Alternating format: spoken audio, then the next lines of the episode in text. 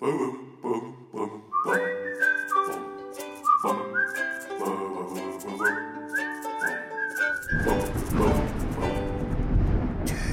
Geistesblitz. Hallo, grüß Gott, moin moin, wie auch immer und herzlich willkommen zur 423. Ausgabe von Dübels Geistesblitz. Ja, äh, zuerst einmal muss ich äh, um Entschuldigung bitten. Es gab in den vergangenen Tagen wohl massive Probleme mit dem Server, auf dem sich die Folgen von Dübels Geistesblitz befinden, und das führte dazu, dass meine Podcast-Folgen zuerst überhaupt nicht und später dann wenigstens teilweise herunterladbar waren. Zwischendurch wurde es dann auch mal komplett irrwitzig und äh, mein Podcatcher beispielsweise, der versuchte plötzlich über den Dübels Geistesblitz-Feed Episoden anderer Podcasts runterzuladen. Und falls das auch bei euch passiert sein sollte, tut mir das wirklich furchtbar leid. Ich hoffe, dass sich die Situation in nächster Zeit wieder normalisiert, aber wenn ihr diese Folge hier auf gewohnten Wege hört, dann ist das schon mal ein gutes Zeichen. Kommen wir aber nun zum Thema dieser Ausgabe, die sich auch mit den Problemen der modernen Internetwelt beschäftigt. Ich begrüße hierzu den IT-Spezialisten Siegfried Bittner.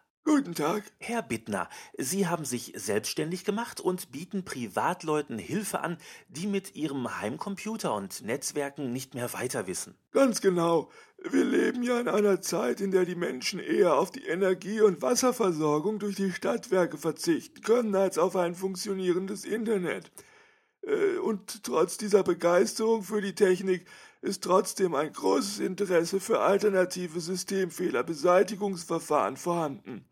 Der Hornbrille tragende Systemadministrator, der wortkarg irgendwelche kryptischen Befehle in eine Tastatur hackt und am Ende den Kunden mit seinen gut gemeinten Ratschlägen mehr verwirrt als hilft, die sind vorbei einer 75-jährigen Dame, die gerade die Fotos der letzten zwei Jahre verloren hat, weil ihr das Samsung S3 Galaxy in den Wischeimer gefallen ist.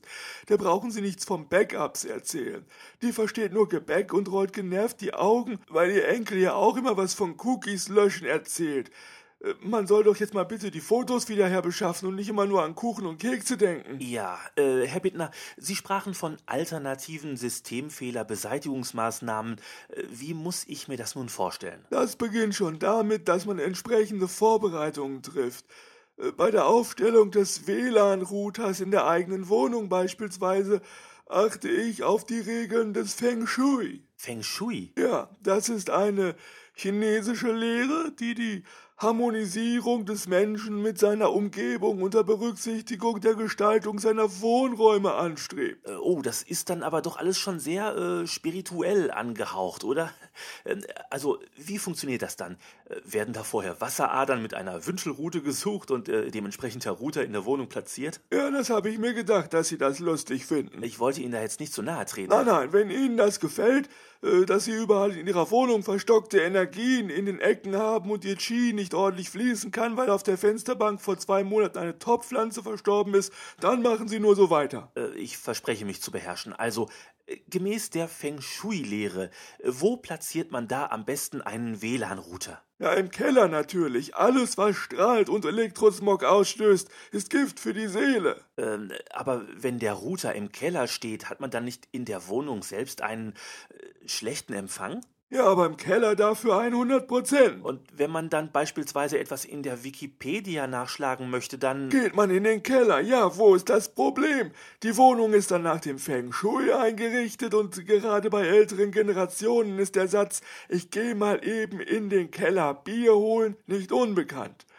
Äh, da wird dann zukünftig eben es so sein, dass die Frau dann noch hinterher ruft, guck mal nach, ob schon Kommentare auf meine Instagram-Story von heute Morgen da sind. Ja, äh, Herr Bittner, ein weiteres großes Thema sind ja Spam-Mails.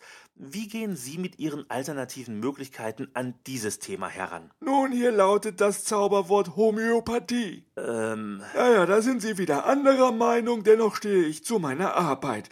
Ebenso wie bei Patienten homöopathische Mittel angewandt werden, die ja bekanntlich den Wirkstoff in einer derartig stark verdünnten Dosierung beinhalten, dass er schon beinahe nicht mehr nachweisbar ist, bekämpfe ich den Spam-Befall von E-Mail-Postfächern. Ja, aber ob man nun ein E-Mail-Postfach mit Globuli von nervigen Werbemails befreien kann, äh Ich stecke ganz bestimmt keine Globuli-Kügelchen in den USB-Port, wie Sie sich das wohl gerade denken. Nein, es geht hier um Potenzierung, die Verdünnung des Wirkstoffes.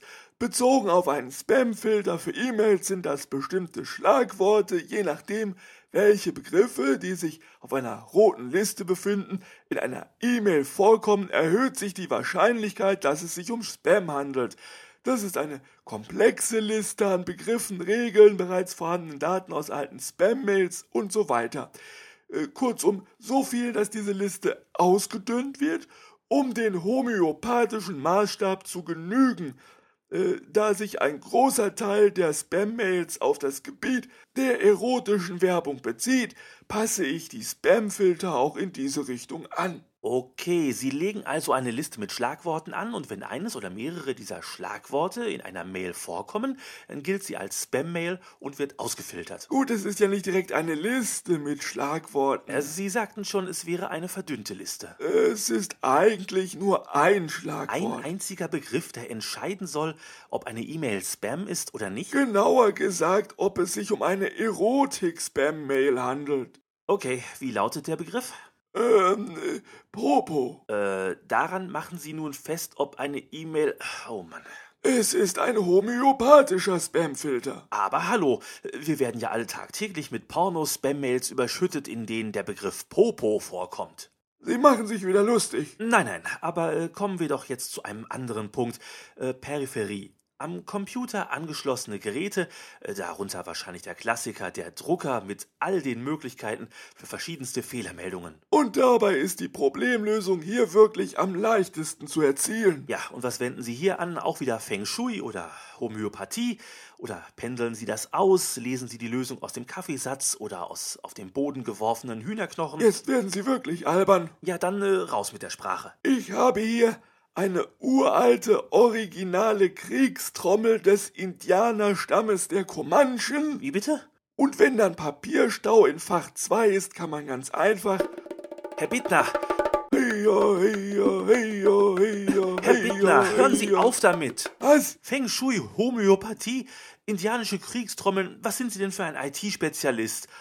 Allgemein bekommt man doch bei Computerproblemen jeglicher Art immer als erstes den Ratschlag, das System einmal neu zu starten. Bei Geräten, die nicht ordnungsgemäß funktionieren, einmal den Stecker ziehen.